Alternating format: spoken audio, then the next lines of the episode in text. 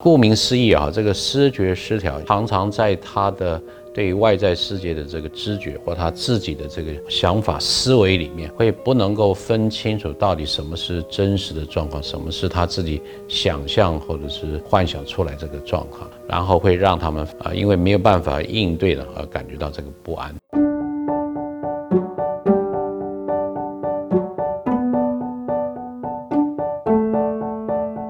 那么接下来我们介绍另外一个也是很重要的、很特殊的心理疾患，我们称之为思觉失调啊，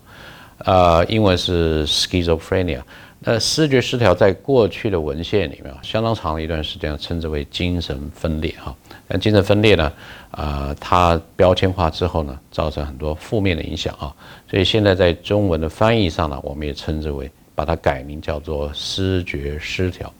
那顾名思义啊，这个思觉失调就是强调的是说，这种 schizophrenia 或者是思觉症的人哈，他常常在他的对于外在世界的这个知觉或他自己的这个想法思维里面哈，会不能够分清楚到底什么是真实的状况，什么是他自己想象或者是。呃，幻想出来这个状况哈，那以至于说他真实的跟虚假的不能够这个区分的时候，他都不晓得应该怎么样去跟他所感受到的知觉的东西来去做这个应对哈，所以这个是视觉失调的患者哈，他基本上有的一个很普遍的一个状况哈，然后会让他们啊，因为没有办法应对了而感觉到这个不安哈。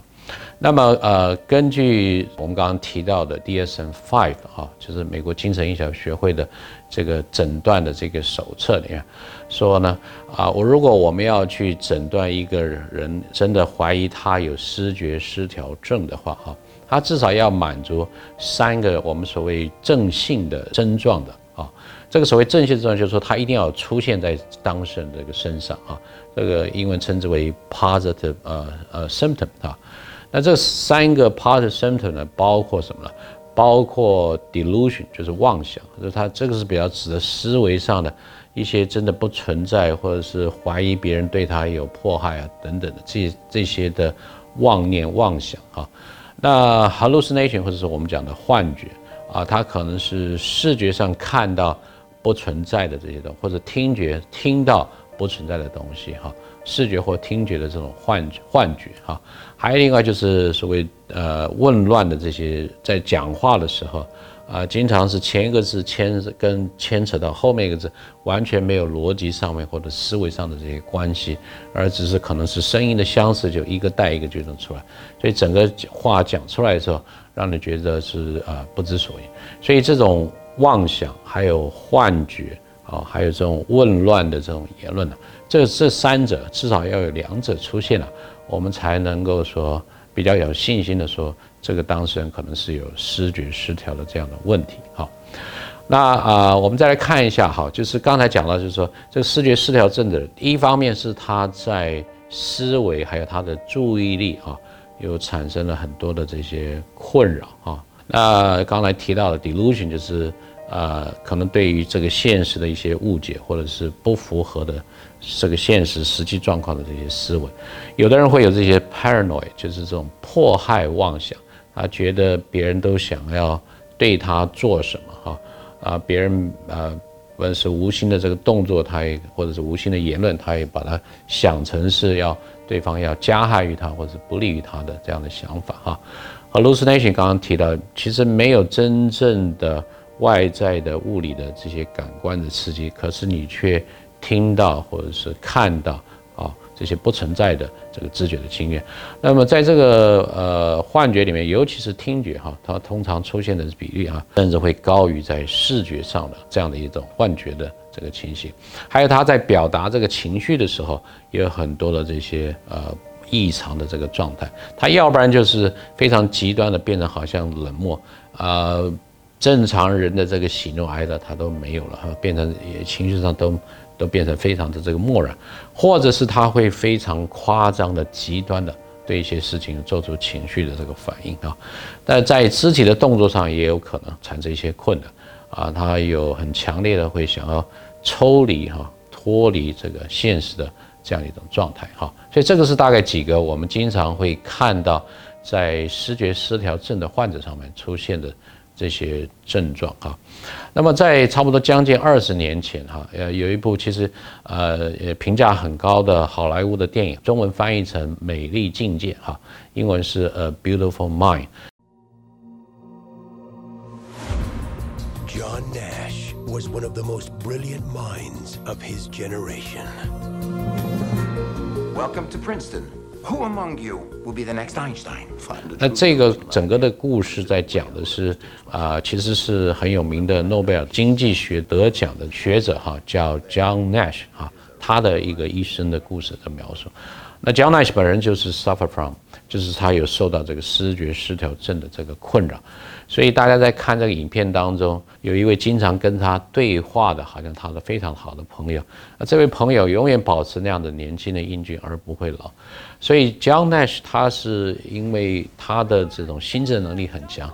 虽然他没有办法抑制幻觉的产生，但是他可以从这个幻觉的内容的蛛丝马迹啊，来去了解说这只是我的幻觉，还是我真正看到的。外在的这个人或者事物，啊，像刚才讲的，这位他幻觉的人物呢，从来不会变老，那这就给他一个很好的这个线索，说哦，这个可能是他幻觉的部分，虽然他没有办法去抑制这个幻觉，哈。那么在我们台湾呢，呃，在最近公视哈一部电视剧集哈，叫做《我们与恶的距离》哈，在这里面也有这个人物哈，他有这个啊，原来是一位呃非常。年轻有为的年轻的导演哈，那为了拍一部旷世巨作，那么在这个过程中遭遇很多的这个挫折跟困难，再加上女友不幸的这个身亡，使他诱发了这个失觉失调的这个问题哈。你要到哪里？失觉失调，这以前叫做精神分裂。那么啊，你可以看到这里面有很多的片段。啊，来描述说他可能有这个幻觉，还有幻听，然后他有这个被迫害的妄想，觉得对方讲什么都在批评他，呃，陷害他或者阻扰他成为一个知名的这个导演等等哈。所以这两部一个电影一个电视哈，都相当程度的啊，能够去描绘视觉失调的一些状况哈。那么呃，在这个视觉失调症的这个研究里面，我们发现有一个有趣的现象，就是说我们去比较发展中国家啊，就是 developing country，跟已经已开发国家，就是 developed country，视觉失调症呢不是很容易治愈的哈，它这个大概有百分之五十到八十啊，曾经治好然后再入院的几率非常的高哈，那甚至有一段时间好了，但是好了之后再经过一段时间，十年二十年，他可能。这里面有百分之二十到三十的人还会再复发哈，可是有趣的是，当我们看这种发展中的国家，它似乎家庭的成员通常能够对视觉失调的患者提供比较好的社会支持的网络来照顾他，来分担他的这些问题，所以他反而是再发的几率啊，要比这个比较开发的国家，比如像英国、丹麦、美国等等啊，实际上是要来得低哈。所以就是说，这种社会的网络来照顾这种视觉失调的病人是非常重要的一个因素啊，让这些患者哈不会说在持续的、长期的受到这种病症的啊疾患的这个困扰哈。那么在这个呃遗传基因的这个因素上面，我们可以看到哈，就是呃其实这个视觉失调症呢是有非常。大的，就像我们前面介绍的这个双向的情绪障碍的呃这个问题一样，它有很强的一个基因的这个成分。如果是呃双胞胎，其中有一位有视觉失调，那另外一位几乎难以逃避的都会有这样的问题哈。那如果是易软的哈，虽然是家中有另外一位兄弟或者姐妹有这个问题，那这个比例就下降到这个一半哈。那如果这个亲属的关系越疏远的话呢？那当然，这个视觉失调的这个几率呢，也就会越低了。像我们刚才提到的那个“我们与恶的距离”的剧里面，也就是讲到说，那当事人为什么会有这个问题？其实他母亲的啊那个家庭里面曾经有过这样的例子啊，就可以看到说，这个这个遗传跟基因的这个这个影响哈。那另外就是呃，现在这个 DSM 啊，其实已经放宽对视觉失调症的这个诊断哈。所以它变成现在是当成一个视觉失调的光谱，而不是单纯的有或无哈。所以这里面还包括更多更细致的一些其他的类型，像是视觉失调的人格的障碍，或者是视觉失调型的人格障碍等等哈。所以这个视觉失调已经不是单一的有或无，而是一个连续的这样一个光谱的这个症状的变化哈。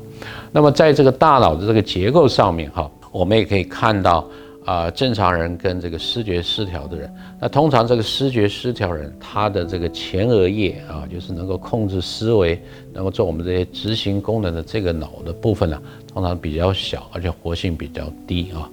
而且相对的啊，他们在就是所谓脑室的部分，这个脑室啊，就是 ventricle，指的是脑与脑的的组织之间的这个空隙。如果你的大脑萎缩的话，相对你的脑室就会扩大，因为这个比。空这个彼此之间的空间呢，因为你原来的组织的缩小啊，那彼此之间的空间就会加大。所以这个视觉失调人跟正常人来比的时候，一方面是他的前额叶的功能它会萎缩或者是变低，另外一方面他脑室哈会扩大，也是表示他大脑萎缩的这个情形。那么在这个神经的传导介质上，我们发现这个视觉失调的人，他在中脑的边缘系统。有过量的多巴胺，可是它在前额叶的部分呢，它的多巴胺的量却是活性比较低或者比较少的，所以这也是类似我们前面提到啊，这个这个恐慌症或者是 depression 的这个病人，当他在这种情绪的东西在发作的时候，他的前额叶这种比较啊由上而下的控制的功能啊，它会比较比较降低或者比较有所不足。那最后就是讲到这个呃，从比较社会呃心理的这个角度来看这个家庭的这个关系哈。那通常在这个视觉失调的病人里面啊，他的家庭的成员哈啊，在这个表达这个情绪啊，就是也类似我们前面提过那个双向情绪障碍的人啊，比较会彼此互相的批判，比较少这种温暖包容啊。所以这个家庭的这个气氛哈。